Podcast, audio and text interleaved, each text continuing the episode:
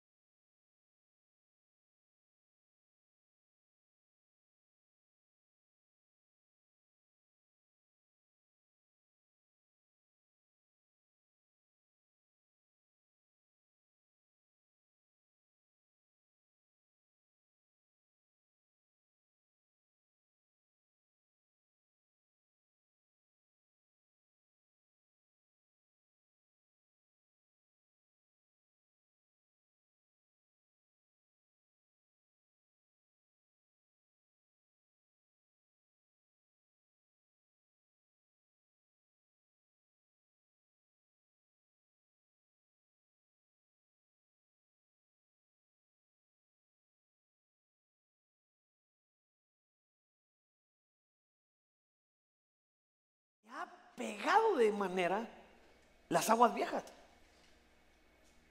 ¿Te acuerdas que la otra vez hablamos que cuando el amor envejece, se pierde el deleite? ¿Te acordó? Usted dijo, no, pastor, yo no vine. Ah, pues ¿para qué no viene el domingo en la noche? Y entonces a mí me empezó a, me, me empezó a quedar esta temática porque realmente usted y yo debemos saber qué tipo de agua es la que está entrando a nuestro hogar. Porque según el tipo de agua que entra a tu hogar, es la forma en que, tu, en, que tu casa va a desarrollarse, va a lograr las metas, va a llegar la restauración. Quiero que diga conmigo restauración.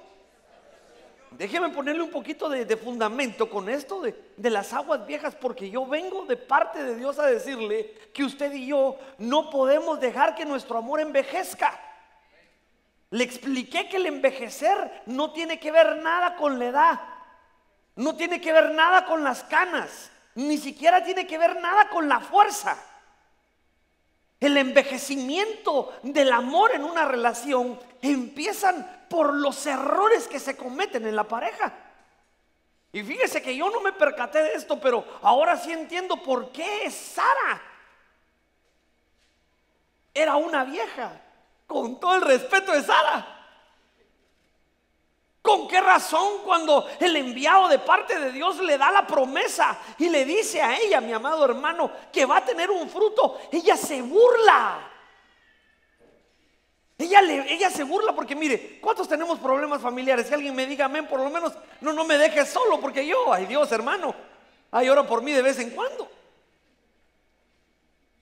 Pero no, no me cabe todavía en la cabeza que una problemática entre pareja llegue a la burla. Llegue a decir, somos viejos. Y entonces empecé a leer Génesis y me di cuenta por qué también, mi amado hermano, porque no solo era Abimelech, no solo era mi amado hermano que ella se sentía eh, vieja porque no podía fructificar, sino porque en Génesis 12, mi amado hermano, para que Abraham consiga la bendición, se la entrega a Faraón. Eso es algo que voy a estudiar detenidamente, porque muchas veces usted y yo sacrificamos al amor de nuestra vida por la bendición. O por el llamo, pues son otros 20 pesos. Pero lo que le quiero tratar de decir es que hubo un conflicto. problema. La, la- la mujer se sintió desechada, despreciada, desvalorizada y el amor empezó a envejecer. Abraham la miraba vieja. Sara miraba viejo a Abraham y sin embargo los de afuera miraban una joya. Entonces yo vengo a decirte que el amor de estas familias no puede envejecer. Y si está envejeciendo, hoy ven el Espíritu Santo, mi amado hermano, y va a rejuvenecernos de una manera que vamos a volver al primer amor. No sé si usted dice amén a eso. Pero para eso, esa fue mi introducción. Para eso le quiero hablar hoy de Primera de Reyes, capítulo 13. Versículo 15. Y cuando usted lo tenga, me dice amén. Yo no sé si hoy voy a llamarle esto una enseñanza, una predicación, o tal vez vamos a conversar. Sé que ahorita mi hermano Daniel ha de estar en el cuarto de media arrancándose los pelos porque hasta hace como cinco minutos le mandé el nombre de la... De la pero es, algo que el Señor me ha venido hablando. Ya tiene Primera de Reyes capítulo 13 versículo 15. Entonces le dijo, ven conmigo a casa y come pan. Diga conmigo, como pan. No, pero como que estuviera aquí alegre, como que no estuviera obligado. Diga conmigo, como pan. Y él respondió, no puedo volver contigo ni ir contigo, tampoco comeré pan ni beberé agua contigo en este lugar. Versículo 17. Porque me vino un mandato por la palabra del Señor, no comerás pan ni beberás agua ahí, ni volverás por el camino que fuiste. Pastor, ¿de qué me está hablando? Déjeme ponerle un poquito de fundamento en estos minutos. Esta historia es la historia del profeta viejo y del profeta joven. Y entonces aquí lo quiero decir yo, aquí me voy a enfocar hoy, porque cuando el amor envejece, surge un rasgo matrimonial que es dañino, que es, mi amado hermano, el elemento de combustión para que haya destrucción. Y es que si usted ve la historia, la puede leer en la noche hoy antes de dormirse, en vez de ver el Facebook, lee Primera de Reyes, lo que le dije, Primera de Reyes 15. Es que era un profeta viejo. Ahora vuelvo a la carga. Algo pasó con ese profeta que se envejeció. Algo pasó con ese profeta que dejó de ser usado por Dios.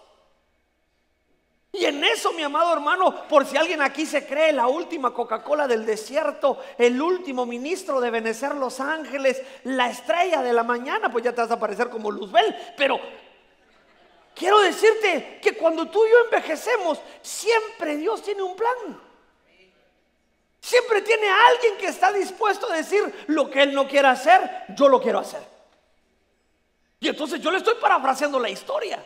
Porque entonces dice que surgió un profeta joven. Llegó un profeta joven y llegó, pero así con la espada desenvainada. Y entonces dicen que los hijos del profeta viejo se dieron cuenta de lo que había ahí. Y se lo fueron a decir corriendo así, hashtag chismosos, va. Hay un profeta nuevo. There's a new preacher in town.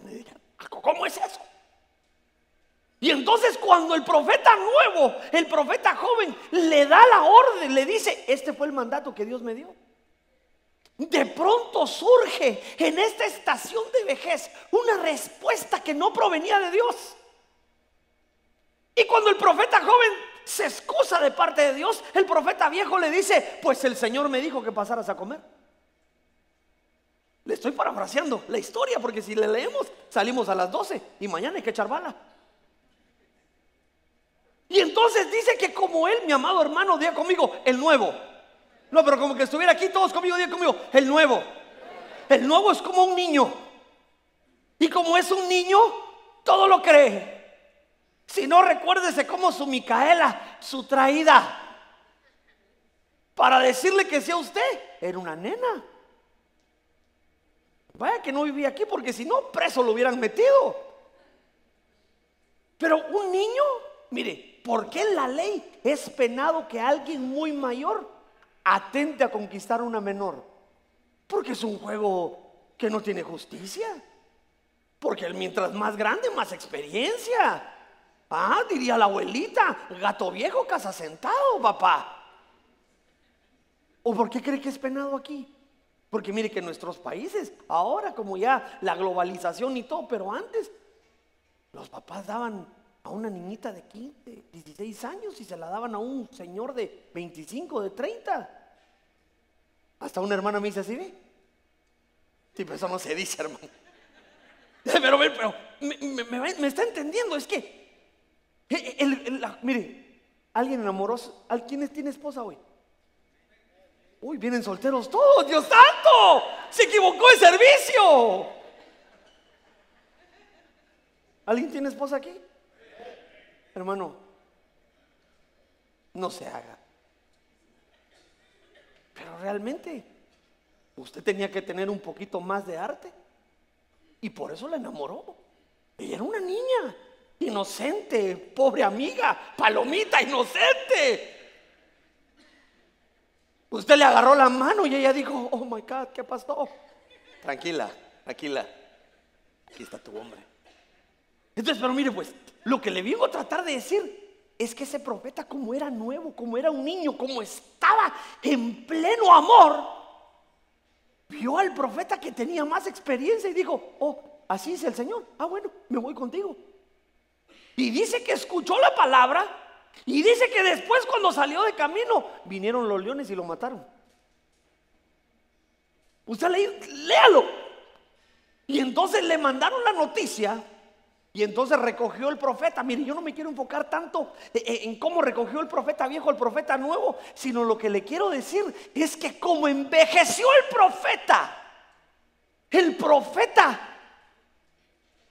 desató un rasgo llamado envidia. Cuando el amor envejece, cuando el amor se empieza a ser viejo, empieza a nacer en ti y en mí un rasgo que se llama envidia. Porque se lo voy a poner en palabras chapinas. Realmente el profeta viejo tenía tiempo de dejar de ser usado por Dios. Y cuando supo que había un nuevo jovencito siendo usado por Dios, le dio en vida y planeó un plan para matarlo. Si no soy yo, no es nadie. Ahora mire, esto tenemos que pasarlo, mi amado hermano, al plano familiar. Porque cuando el amor envejece, en vez de que el amor siga creciendo, de que haya felicidad, empieza a ver entre el cónyuge rasgos de envidia. Empieza a ver, mi amado hermano, entre los miembros de la familia rasgos de envidia. Y entonces hoy yo no vengo a juzgarte, sino hoy es un examen que tú tienes que hacerte. Porque gracias a Dios, aunque tú no digas amén, gracias a Dios, ni tú vives conmigo, ni yo contigo. O sea que yo realmente el que tengo que examinar es mi hogar. Ahora, ¿está aquí conmigo? ¿Puede decir amén todavía? Pero, pero no se me duerma, yo le prometo que voy a ser preciso, conciso y macizo. ¿Qué es la envidia? Bueno, desear lo que otro tiene. Pero no se enoje conmigo porque yo le pregunto algo y usted se qué hace. ¿Qué es la envidia? O sea, ¿qué piensa usted? ¿Cuál es su opinión acerca de la envidia? ¿Qué es la envidia? Se da cuenta que a veces usamos palabras, mi amado hermano, y realmente no sabemos la definición, lo que realmente significa la envidia. ¿Cómo dijiste, Delmi? ¿Qué, dijiste? Gracias desear lo que otros tienen. Alguien más que, que es envidia. Pero no me grite, por favor, ni, que hubiéramos comido o almorzado juntos. ¿Qué es la envidia? ¿Qué es lo que ¿Ah? ¿Ah?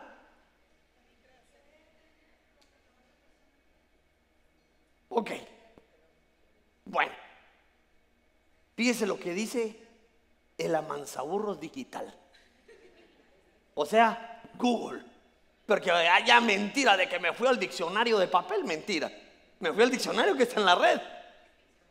Y fíjese que la envidia esto me impactó porque tienen razón las hermanas. Es el anhelo de querer algo que no tienen, pero mire lo que es. La, la envidia es un sentimiento de tristeza. Es un sentimiento de enojo que experimenta la persona que no tiene lo que desea. O sea que la envidia no solo es desear lo que la gente quiere, sino empezó a trabajarse un sentimiento de tristeza. Así agarré su atención. Como él era de los emojis. Es un sentimiento de tristeza.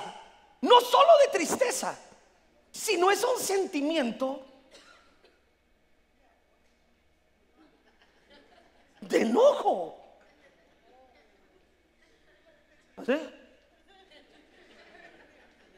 Ahora mire, yo le suplico que hoy me ponga atención. Solo me faltan 40 minutos más 5 tiempos extras. En una hora termino. No quiero que me diga amén a esto, pero quiero que hoy se analice usted. En su casa hay sentimientos de no. En su casa hay sentimientos de tristeza. Porque si hay esos sentimientos, puede ser que se esté gestando un espíritu de envidia. Porque tú te uniste a tu mujer no para que fuera la competencia, sino para que los dos fueran uno. Se nos olvida, mi amado hermano, que cuando eh, eclesiásticamente decimos, ¿quién, quién, el que quiere casarse tiene que venir al altar. El altar es un lugar de sacrificio, es, es un lugar de muerte. Yo ya mandé a pedir mi cuchillo sacerdotal. Así para cualquier jovencito que diga, me quiero casar, solo voy a sacar en la oficina así el cuchillo así. Porque realmente el matrimonio, perdóneme, el joven que piense que el matrimonio son cinco minutos de intimidad, está totalmente equivocado. El matrimonio es morir a lo que uno quiere. Mira, ahorita todos así, ¿eh? pastor. ¿Por qué no predicó eso hace 20 años? El matrimonio se requiere sacrificio.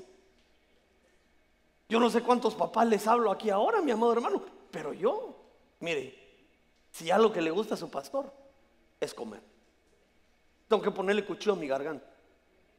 Pero yo cuando me iba a comer con mis hermanos o con mis amigos, yo les decía, ¿qué quieres comer?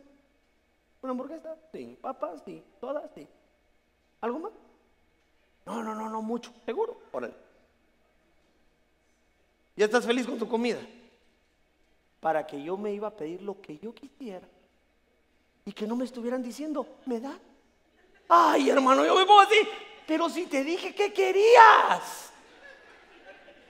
A veces vamos cansados y le digo a mi esposa, mi amor, ¿no quieres algo de comer? Ay, no, baby, estoy bien. ¿Segura?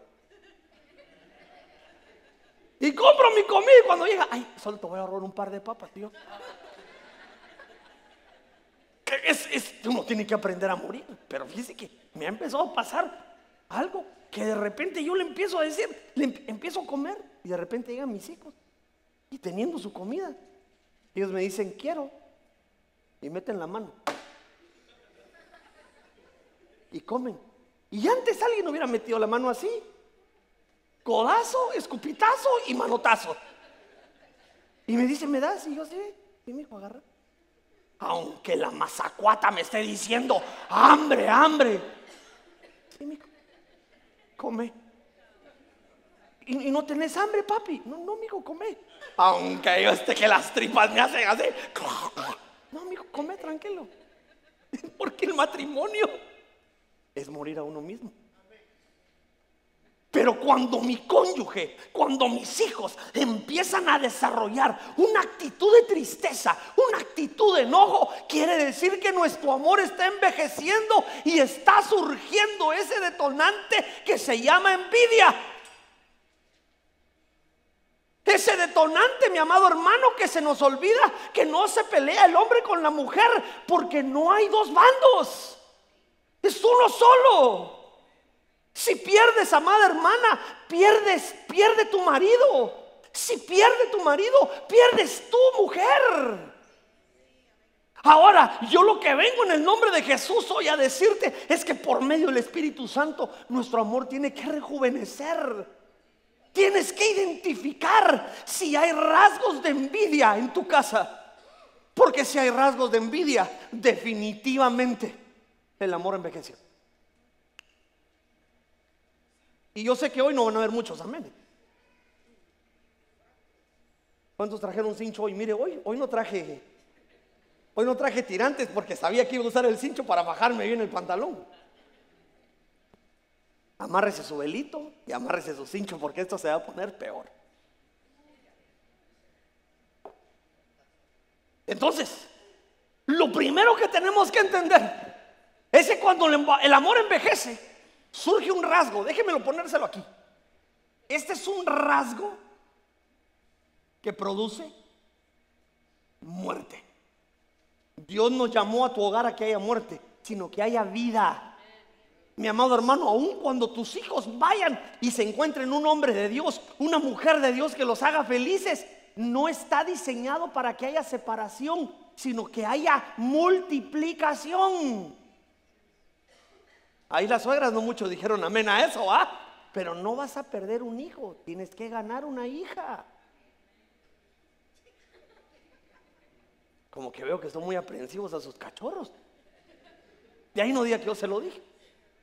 Pero entonces tengo que me dar cuenta que esta envidia no es un rasgo genuino del pueblo de Dios. Acompáñeme. Génesis capítulo 26, versículo 12. Bueno, 26, 12. Cuando usted lo tenga me dice amén. ¿Cuántos dicen gloria a Dios?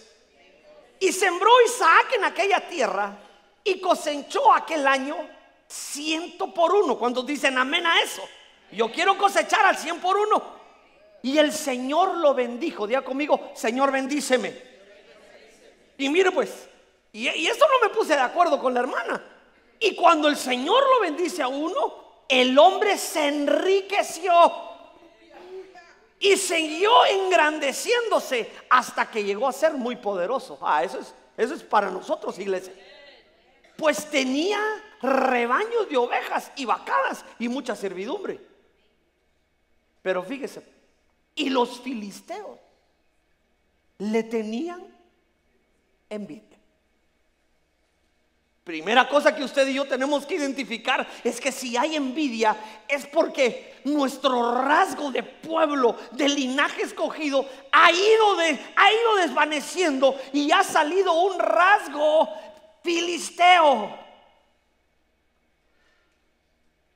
Los filisteos son los que tienen envidia de los hijos de Dios que son prósperos. Y esto se pone feito, hermano. Esto se pone feito porque usted no fue llamado a envidiar la riqueza del que tiene a la par. Usted fue llamado a darle gracias a Dios que no solo se acuerda de usted, sino se acuerda del hermano que tiene a la par. Usted y yo fuimos llamados a gozarnos con las bendiciones de los demás. Aunque estés pasando el Niágara en bicicleta con llanta Apache. A la que me alegro que lleves a tus a tu familia de vacación.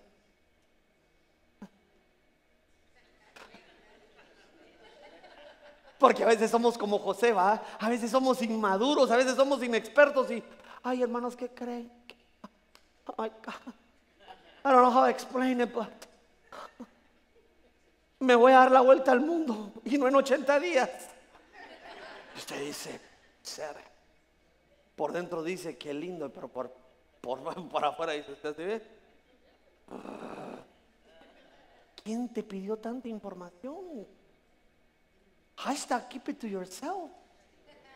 Porque ese fue el problema de José. El problema de José es que no pudo guardar las promesas que Dios le dio, sino en una experiencia llegó. Tu vida va a ser estar a mis pies. Imagínense eso. Con razón estaban como chichicú a los hermanos de José. Ahora mire, pónganme atención. usted y yo no nacimos para envidiar la riqueza del que tiene a la par. No nacimos para envidiar la felicidad del que tienes a la par. Fuimos llamados a gozarnos con las alegrías de nuestros hermanos. ¿Ah? Cuando veas un hermano que le dice a su mujer, qué chula está, en vez de decirle, aprende viejo, deberías decirle, gloria a Dios, porque la restauración no solo no ha venido para mí, sino ha venido para todos.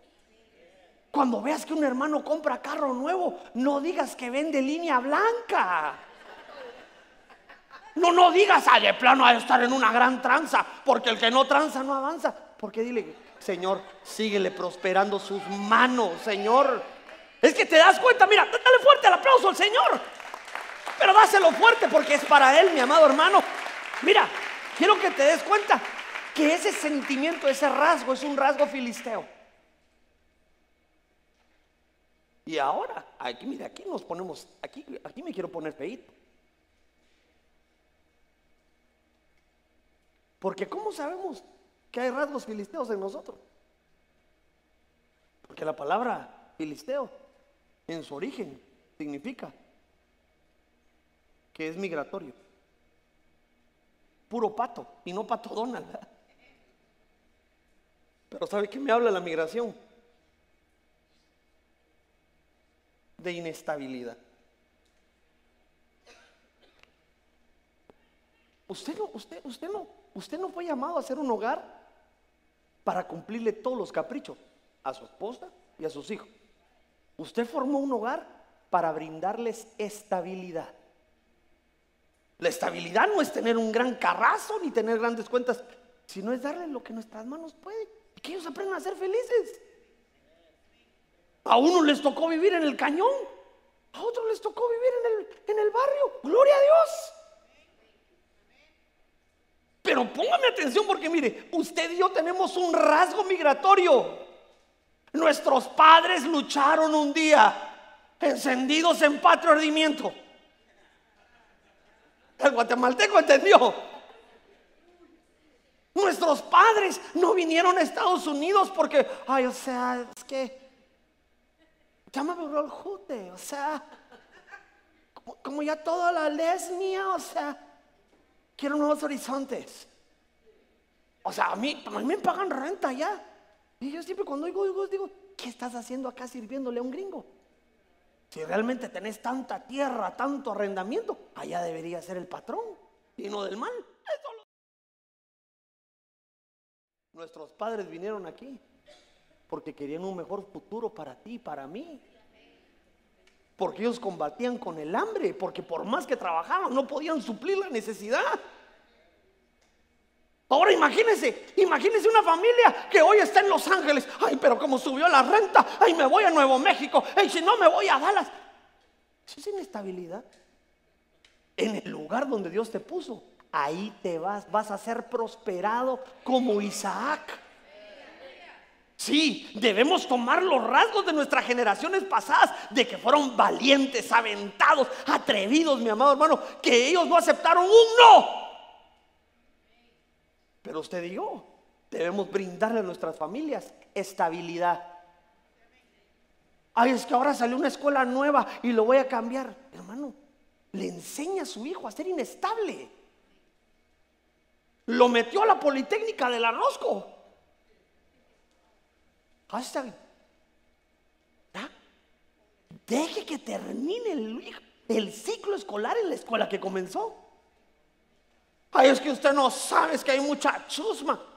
Pues su primero hubiera escogido usted bien. Pero si no, a veces parecen ensalada de fruta nuestros hijos. Ay, hizo la secundaria aquí, hizo esto. Pues. Se necesita estabilidad. No quiero preguntar cuántos inestables hay aquí porque no quiero que me diga amén. Pero ¿y usted cómo se porta con su mujer? ¿Es estable? Mejor déjeme hablar a mí y usted solo haga así, mire. Porque de repente está, hola mi amor, ¿cómo estás? te amo mucho, eres el amor de mi vida. ay, sí, Y a los 30 minutos después, ¡ah! ¡Oh! ¡Eh! Usted dice, ¿qué, qué, pasó, güey? ¿Qué querés? Primero está, quiero que le digas a tu mamá que no vuelva mamá. Y 40 minutos después,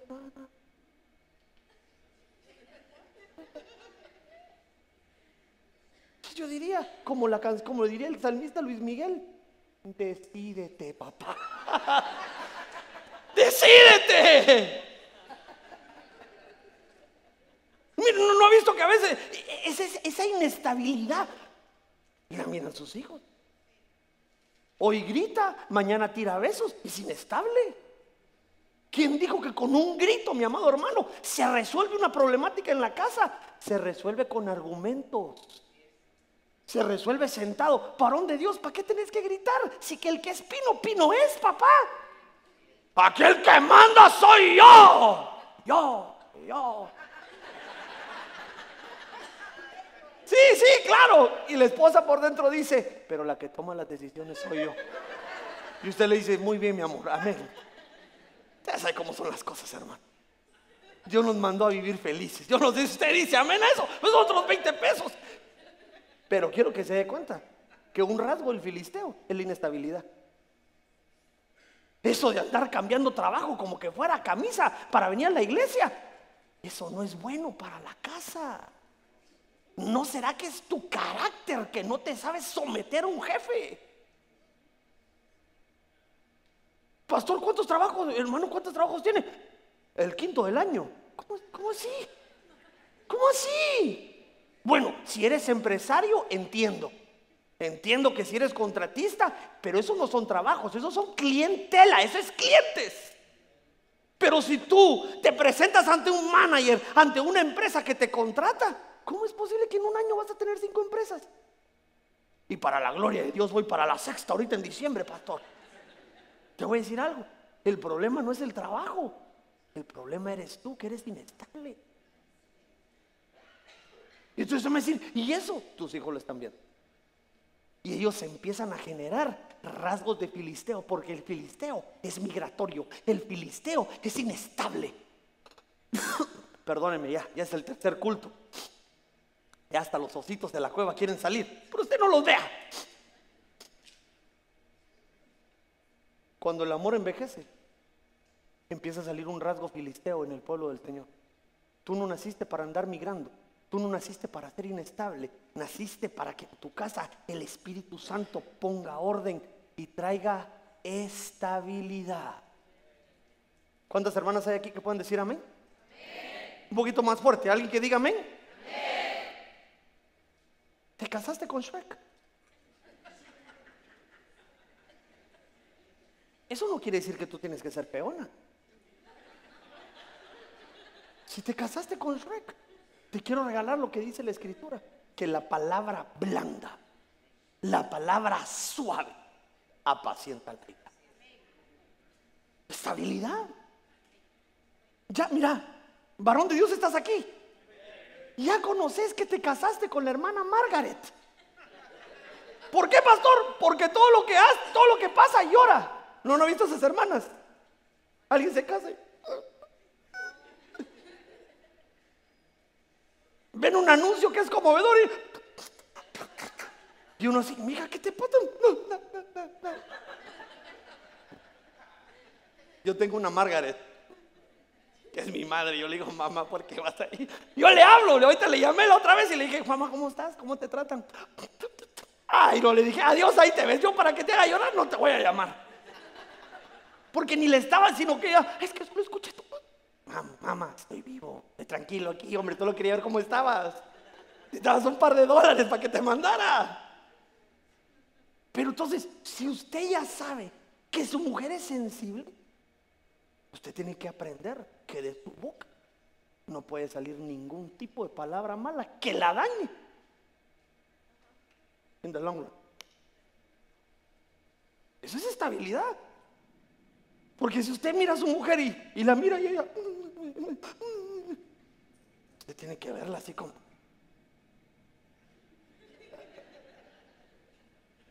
Rasgo filisteo, la inestabilidad.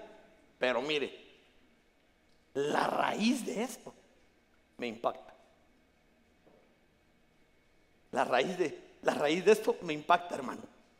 Porque la raíz de esto, mi amado hermano, es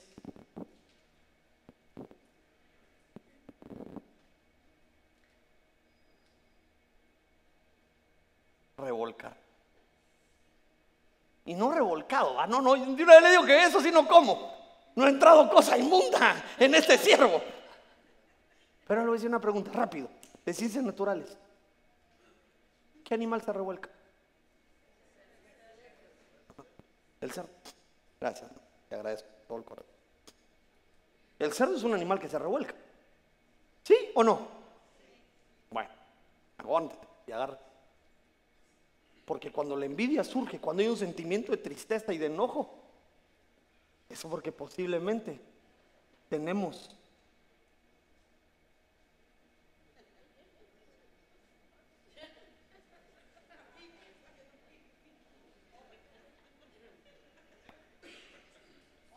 cerdos en el corazón.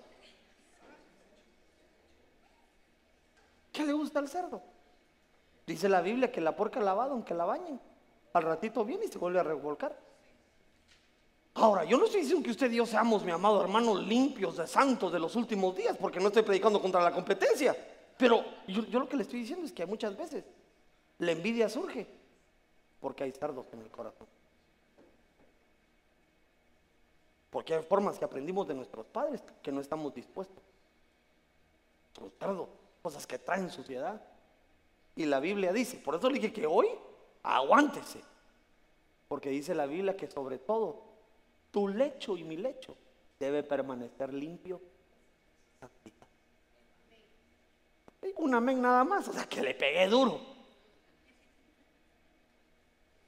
Cuando la envidia empieza a gestarse, es porque este rango filisteo, este rasgo filisteo, empezó a dominar más que el rasgo que Dios prometió para tu vida. Dios dijo que eres real sacerdocio, nación santa, pueblo adquirido por Dios. No puede ser filisteo. Señor, reprende todo rasgo filisteo que quiera meterse contra en, nosotros y producir envidia. Porque el amor no puede envejecer.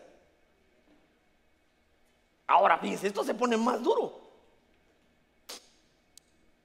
Salmo 106, capítulo 16, cuando usted lo tenga, me dice amén. De vez en cuando traiga Biblia. Hágale ahí. Un día les voy a decir a los hermanos que no pongan los versículos.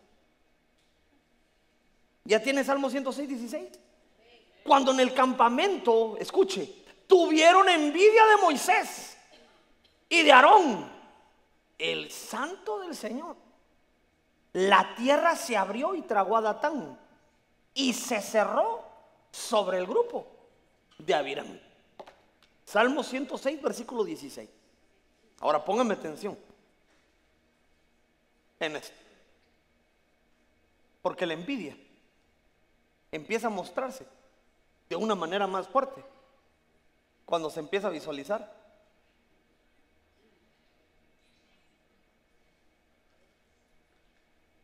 el llamado de Dios.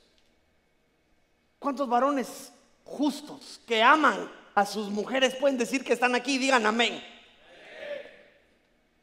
¿Y tú no crees que Dios llamó a tu mujer? Tu silencio lo dice todo. ¿Y tú no crees, mi amado hermano, que tú puedes ser Barak? ¿Y ella Débora?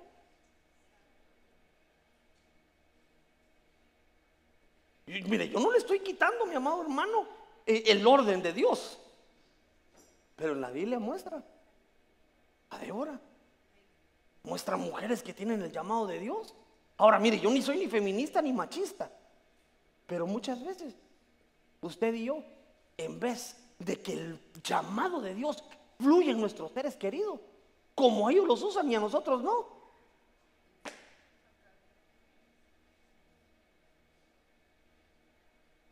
Ahí está la hermana. Ay, mi hijo, ¿cómo estás? Bien. Como no tiene un discipulado, estás bravo. ¿Y cómo te fue con la administración? Ah, mi amor, me gradué de Sachacamucos nivel 4. Y usted se queda así, ve así, se queda así. ¿Y existe eso? hasta se movían así, man. Y fíjate que empieza la hermana. La verdad, mi amor. Porque enfrente del pastor, ah, no, pastor.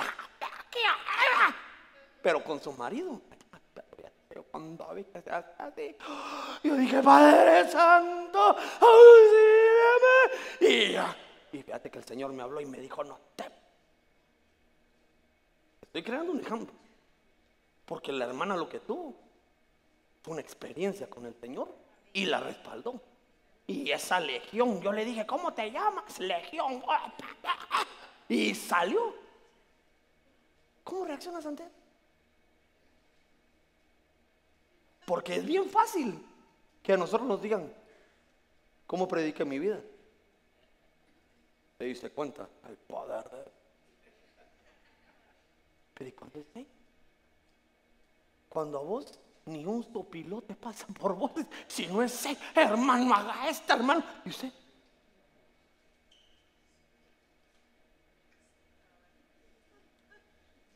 el pueblo tuvo envidia cuando supo que era uno o dos personas las que habían sido llamados de parte de Dios. Tú no estás aquí para paliar, para agachar el ministerio que tiene tu mujer. Aunque no me digas amén.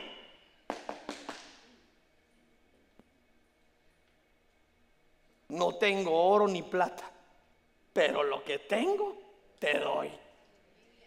De la manera que encuentres más rápido que tu mujer va a ser tu complemento, es la manera que el Señor te va a exponenciar y vas a cumplir su comisión. Dios no te llamó para que cuidara a los niños. Ya sé cuál es tu ministerio, mija.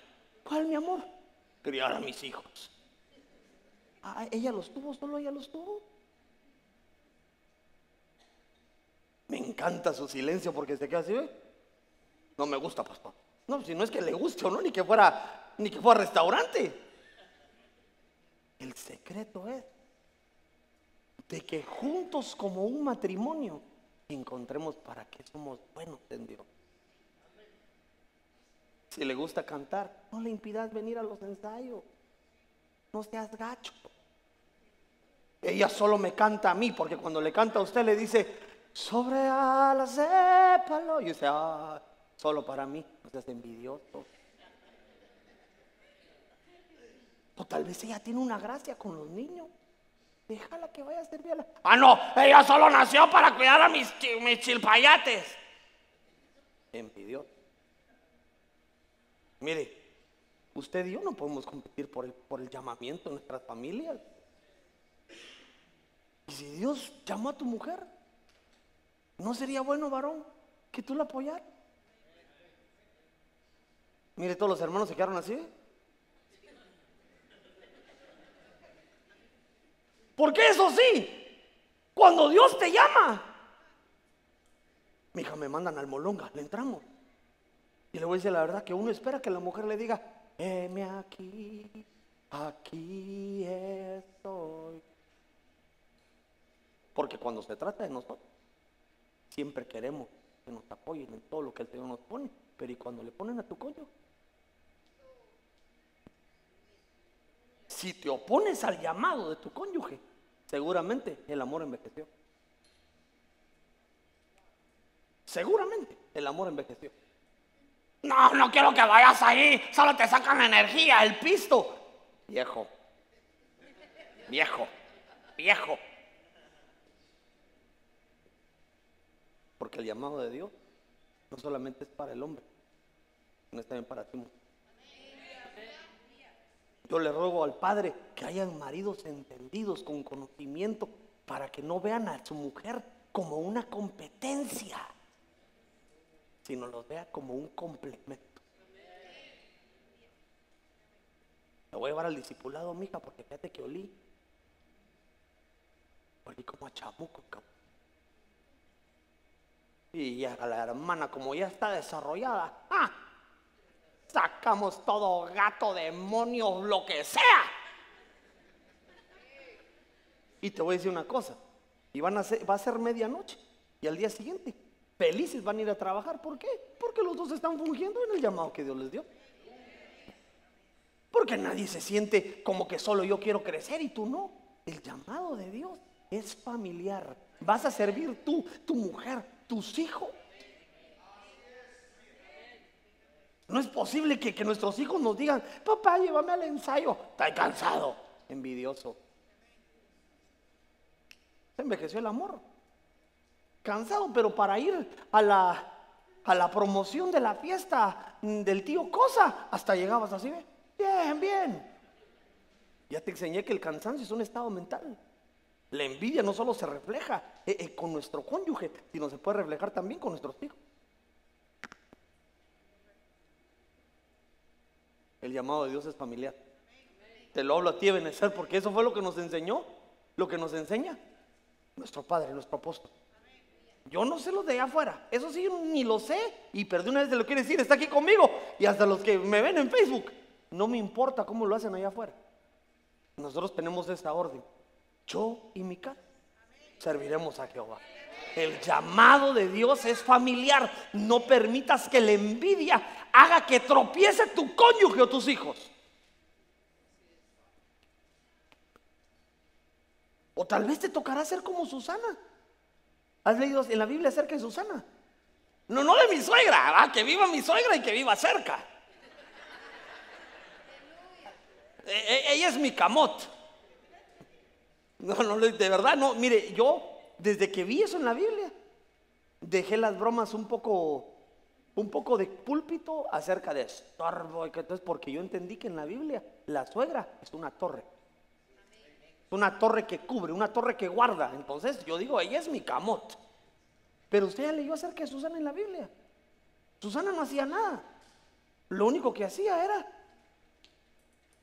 soltar el billetito para que el ministerio continuara.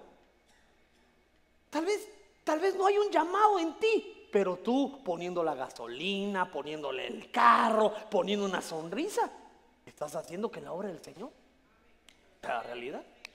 Ni siquiera te pedí ofrenda. No, la ofrenda ya se recogió. Te estoy diciendo que invierta el tuyo. A la muchacha, ustedes son excelentes. Mira, el profeta viejo.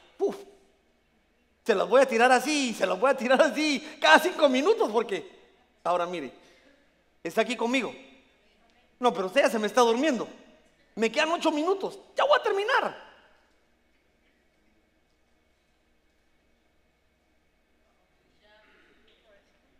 Bueno.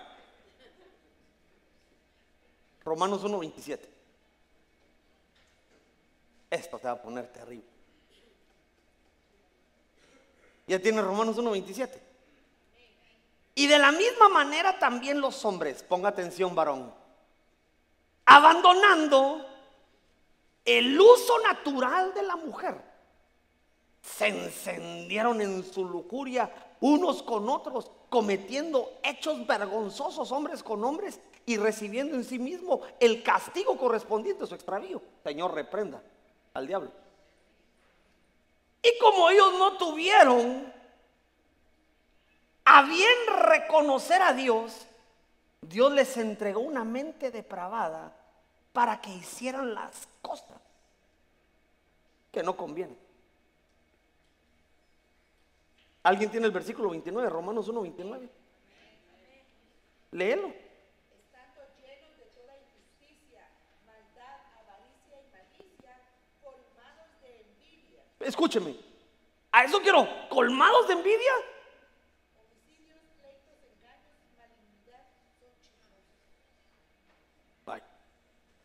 ¿Está listo? Se me olvidó el 1.29. Lo voy a poner con negro mejor porque si no, mire.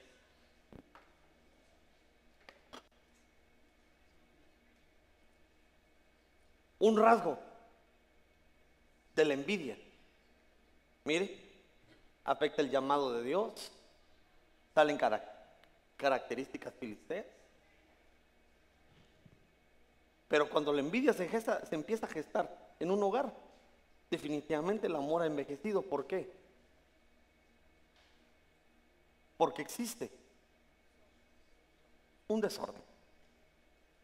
¿Le escribo la otra palabra o le entiende? Amén, ¿qué? ¿Sí o no? ¿Le escribo o no le escribo? ¿Por qué, por qué, por qué no me hace? ¿Por qué me hace? Eh? ¿Le escribo o no le escribo?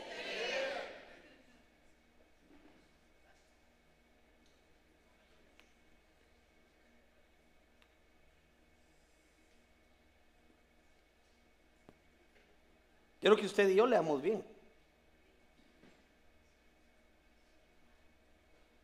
Porque nuestra intimidad debe tener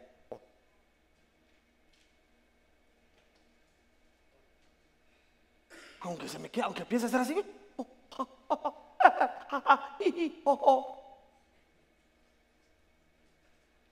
Usted y yo debemos analizar bien ese versículo. ¿Está aquí conmigo? ¿Cómo es que empezó el homosexualismo? Mm, escuche. Asimismo, de la misma manera, también los hombres abandonaron el uso natural de la mujer. Esto no fue que Adán vio a Esteban y dijo, me gustas. No. Esto empieza, la homosexualidad empieza porque desde casa hay un desorden sexual. Porque la mujer no es un objeto de lujuria ni de pasión, sino la mujer con todo respeto tiene un orden. Aquí nada que como vida, a veces bromean y dicen, no, que Adán con esta mentira. Entonces, escúcheme, está aquí conmigo. No se vaya a enojar, por favor.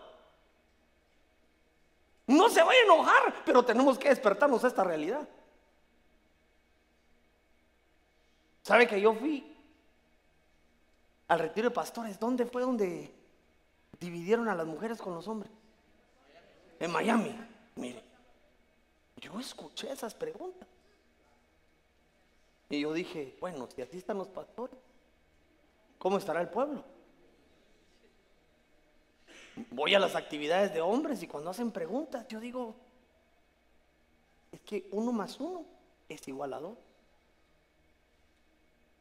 Entonces, mire, lo que pasa es que como somos lo peor, como fuimos sacados de lo peor, usted y yo venimos con formas de mostrar nuestra intimidad que no vienen a ser agradables a Dios.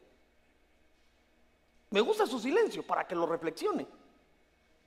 Porque el principio del, del, homosexualismo, mi amado hermano, no es mi amado hermano que como dicen los de allá afuera, que es que así nació. Mentira. Hubo un desorden desde el principio.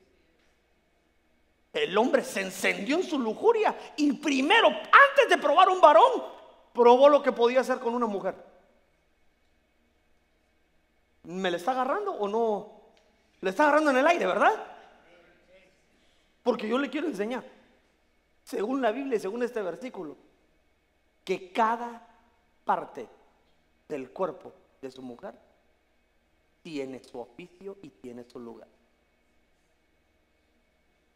Me encanta, me quisiera tomarle una foto para que usted viera la cara que está haciendo así. Así.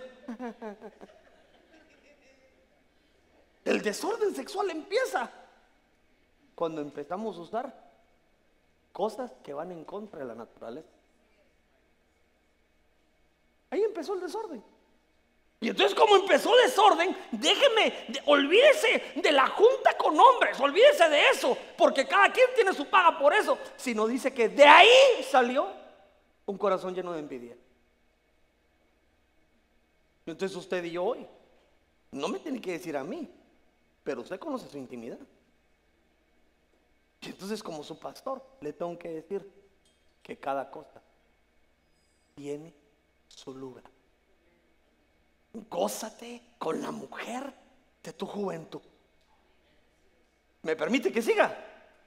Dice la Biblia que, que sus senos te satisfagan en todo tiempo. Ay, no, pastor, yo me voy de aquí porque está demasiado feo. Así dice la Biblia. Que en encuentres la, llenura, la alegría. Pero Dios es un Dios de orden.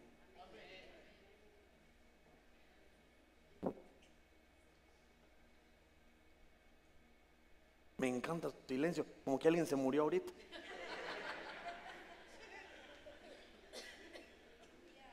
Porque a veces no sabemos porque hay un sentido de tristeza, porque hay un sentido de enojo. Si Dios nos llamó a ser un equipo. Tus triunfos son mis triunfos. Pero de una vez te quiero decir algo, varón de Dios, porque a las mujeres no les puedo hablar así porque las tengo que tratar como hermanas y como madres. Pero ella no está solo para complacer tu capricho.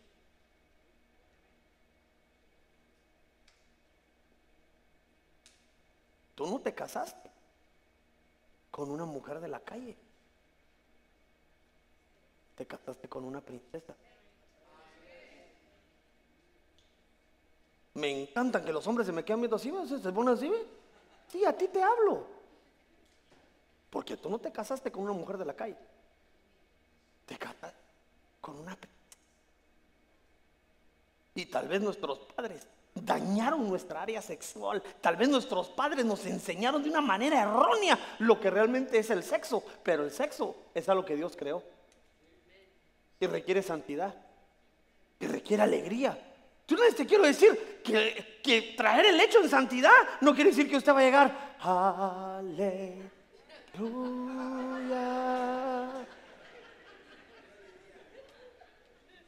Y hasta la mujer así con el no, no, no, no, no, no, no, no, no, no, no. Usted, está, usted está caricaturizando la santidad. Usted caricaturiza la santidad. Un lecho limpio es que usted no necesita ningún tipo de imagen para estimular. Porque como le dije, cada parte del cuerpo tiene su función. El amor envejeció. El amor envejeció. Si necesitas cosas para ser estimulado, el amor envejeció.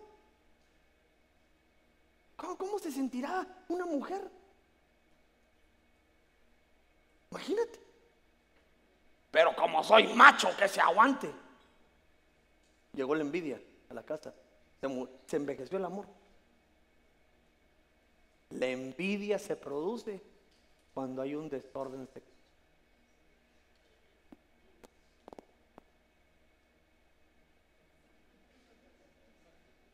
Ahora mira, estás aquí conmigo, puedes decir amén. Porque yo siento las orejas que me van a estallar, hermano. Pero eso no quiere decir, escúchame bien, eso no quiere decir que ahora vas a llegar al lecho de tu alcoba con una toga así, cuello de tortuga y con un pasamontañas, y es como el pastor dijo, mi amor, Mire, a mí me da pena decir eso, pero como lo ha dicho el apóstol, yo lo voy a decir también. No, hermano, es que yo no le estoy hablando de prendas de vestir. Yo le estoy hablando cuando el hombre, mi amado hermano, en su insensatez empieza a usar los elementos de un cuerpo de manera errónea.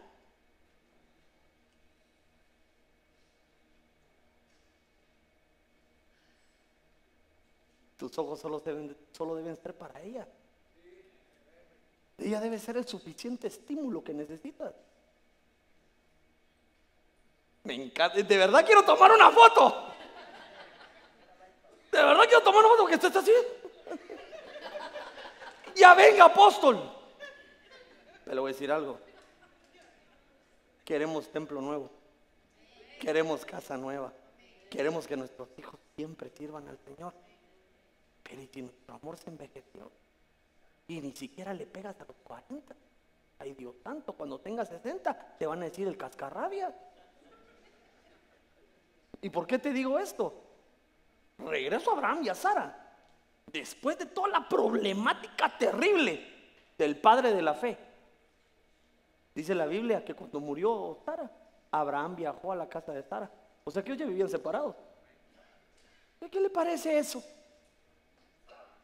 Y después guarda el luto a Abraham. Y le hace a la cétura. Y cinco hijos le da.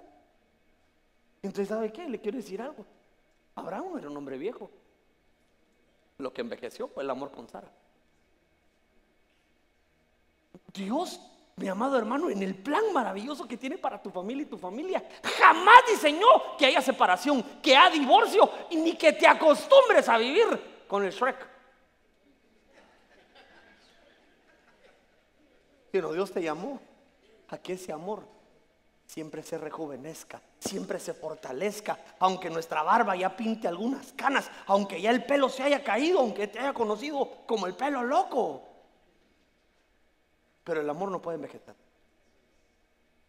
Si hay desorden sexual, seguramente se está gestando el rasgo de la envidia. Termino. ¿Quién, está de, de Sí, porque todos así como, ya va a terminar, pastor. Me estoy portando bien, hombre, una hora. Échame presión. Hoy, hoy la necesito porque todos están como que apedréenlo. Pero mire, yo oro por usted todos los días. Oro para que usted sea prosperado. Pero más que todo oro. Para que encontremos felicidad en nuestro hogar. Para que no haya una excusa ni eclesiástica que te impida llegar a tu casa, sino lo primero que tengas en tu mente es, quiero ir a mi casa, quiero ver a mi mujer, quiero ver a mis... Así como cuando le estabas conquistando, que eras un joven mozo y de buen pecho, había todos los días querías ir a verla. Ahora usar la excusa del discipulado para no estar un día con ella. ¿Ah? Y la hermana usa la excusa el lunes, me voy a la administración. Ya no está aquello que me voy a la administración y se agarra en el carro y me regreso. Hija, andate tranquila. Está... ¡No me regreso! Se monta en el carro y ella así, libre, como dice el pastor Junior, yo soy libre. Envejeció el amor, envejeció el amor. Si usted va a Baicelia porque quiere recibir de Dios como las de ser y quiere ser la ayuda de su marido, gloria a Dios por eso. Pero si solo está escapando para no estar un sábado con él, definitivamente el amor está envejecido. El amor se envejece. Porque el problema de esto es que cuando se gesta la envidia, surge algo terrible. Con eso termino. Tito capítulo 3, versículo 3.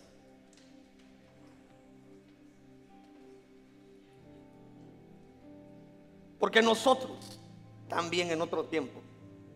Éramos necios, desobedientes, extraviados, esclavos de deleites y placeres diversos. Escuche, viviendo en malicia y envidia, aborrecibles y odiándonos los unos a los otros. Cuando usted y yo dejamos que el amor se envejezca en nuestra casa, empieza a surgir este rasgo que se llama envidia. Y lo que provoca no solo es que nos convirtamos en filisteos, que tengamos envidia al llamado de Dios y en vez de ser, mi amado hermano, catapultadores del llamado de Dios, nos volvemos piedras de tropiezo. Es porque seguramente hay un desorden sexual y eso convierte que se vuelva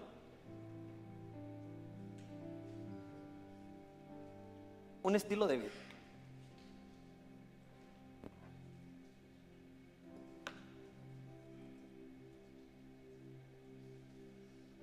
Iglesia de Cristo debe ser. El amor no puede envejecer. Porque dice Primera de Corintios capítulo 13, versículo 4, el amor, diga conmigo, el amor es paciente, es bondadoso. Y con esto voy a sellar esta palabra hoy. El amor no tiene el amor no es jactancioso. El amor no es arrogante. Cuando el amor envejece, pierde la esencia de lo que es el amor. Porque el amor no tiene envidia. Si crece tu cónyuge, creces tú. Si crece tu esposa, creces tú. Si tu marido crece, creces tú. De la misma forma que si tu marido se amarga, te amargas tú.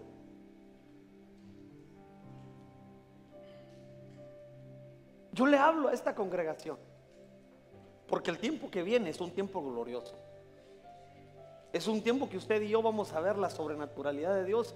Pero te quiero decir algo, la sobrenaturalidad de Dios no se tiene que quedar aquí en la iglesia. Tiene que llegar a tu casa.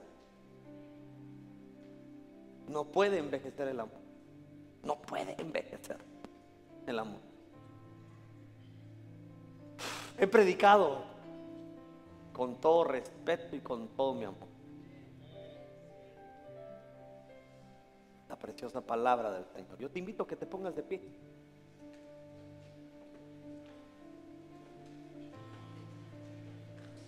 He predicado una hora, dos minutos. Te pido perdón si fui tal vez un poco inconsciente, tal vez. Tal vez fui muy directo. Pero algo podemos hacer tú y yo. Con tus ojitos cerrados. Y con tus manitas levantadas puedes decirle al Señor, Señor, si hay algún rasgo de envidia, quiero que lo arranques de mí. Mi amor por mis hijos no puede envejecer. Mi amor por mi cónyuge no puede envejecer. Yo te suplico, estos son las 8 de la noche. Regálame dos minutitos. Solo abre tu boca y dile, mi amor no puede envejecer. No puede haber envidia. No puedo envidiar a mi cónyuge. El amor no puede envejecer.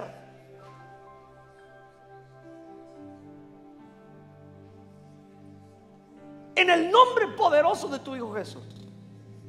Señor, si el adversario, que tú lo reprendas, ha tratado de dejar este rasgo en las casas de tu pueblo, te pido que lo arranques raíz. Te pido en el nombre poderoso de Jesús que nunca tal acontezca en las casas de tu pueblo.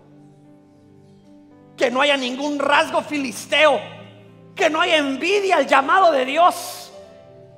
Señor, enséñanos a ordenar nuestra intimidad para no caer en un estilo de vida lleno de envidia. Yo, por la autoridad que me has dado, Señor, por como soy pastor de este lugar, vengo arrancando todo rasgo de envidia. Y vengo rejuveneciendo el amor de estas familias. Señor, no importa el problema, no importa la circunstancia, rejuvenece tú el amor de tu pueblo. En el nombre que es sobre todo nombre. Así sello la palabra. Y los mando a su tierra para que tengan la victoria. No permitas que en Ebenezer el amor de estas casas se envejezca. En el nombre